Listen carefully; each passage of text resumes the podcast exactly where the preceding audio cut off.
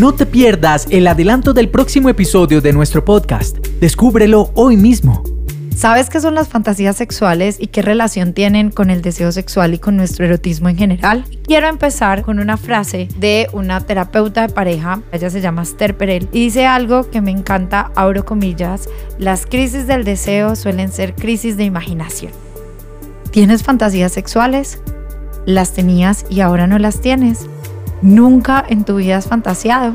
Yo hablaba con una paciente y estaban en pareja y él justamente decía, pues es que si todo el tiempo estoy diciendo no, que pereza al sexo, esto no me gusta, es completamente válido, pero de eso estoy alimentando a mi cerebro, de eso es maluco, eso no sirve o eso no se disfruta o hay que hacerlo para satisfacer a la pareja, eso es el alimento que le estás dando a tu cerebro, que es tu principal motor para todo lo que tiene que ver con el deseo, con el erotismo, con la conexión erótica o no va a ser tu principal acelerador o tu principal freno. Si en cambio empezamos a alimentarlo con fantasías, que tú digas estoy disfrutando, estoy conectada o estoy conectado, es algo rico, no hay ansiedad, justamente es un alimento como un poco más sano y saludable para tu cerebro. Para saber esto y mucho más y conocer el poder erótico que tienen las fantasías sexuales, te invito a que escuches este episodio del podcast con sentido sexual, un espacio con mente abierta para descubrirte. Te garantizo que está muy bueno.